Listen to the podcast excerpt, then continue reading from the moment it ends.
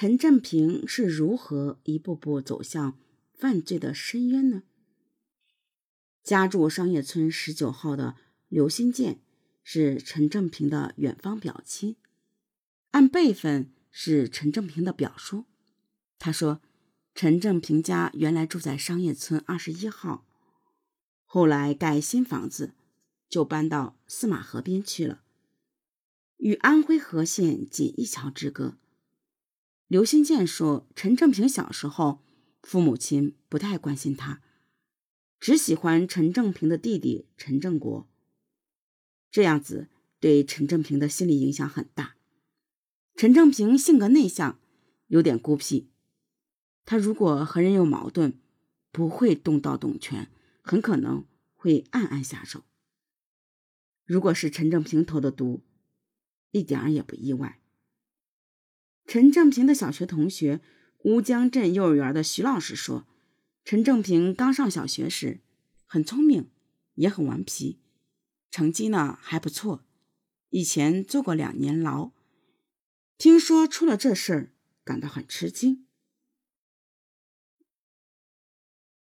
乌江桥北街道居委会会计杜琴告诉记者：“陈正平一个人没有结婚，有一个弟弟，一个妹妹。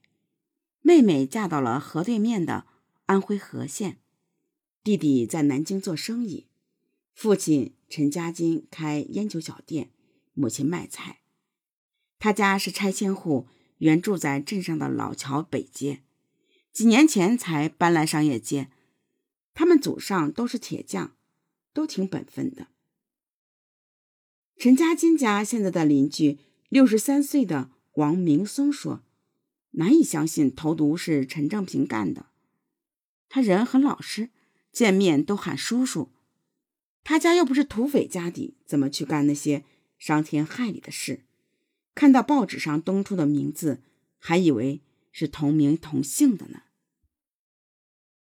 陈正平的老父亲家是在临河沿街的两层小楼，楼下是卖烟酒的门面房，楼后有一个小院儿。陈正平的父亲叫陈家金，五十八岁。但看起来非常苍老，家里也很乱。他给记者进门后叙述了有关陈正平的情况。看到南京新闻才知道儿子出事了，这大大出乎我的意料之外。我九月二号因心脏病在南京住院，陈正平九月五号来看我，九号出院时又来看我。十四号晚上，公安来了解情况，我配合公安调查。这几天心脏病又发作了，至今四天什么也没吃，一吃就吐。我说，如果是儿子犯了法，死有余辜，太滥杀无辜了。我简直不敢相信我儿子会做这种事。直到中央电视台播出这个消息。一九八八年八月八日。陈正平把几十条香烟从乌江运到南京，在蒲州路被浦口稽查大队拦了下来。那一年呢，他刚十七岁，禁烟的钱不是他自己的。见损失这么多，吓得昏了过去。次年腊月初，陈正平在夜里把乌江供销社的香烟偷了出来。价值与上次损失的差不多。他说：“你把我的香烟查了，我要把我的损失夺回来。”但是当天晚上，派出所就将他抓获归案。那年他刚满十八岁，被判了两年半的徒刑。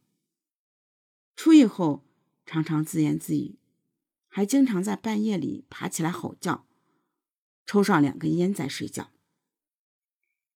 他三十一岁了还不结婚，总说是家里困难导致他走了这一步。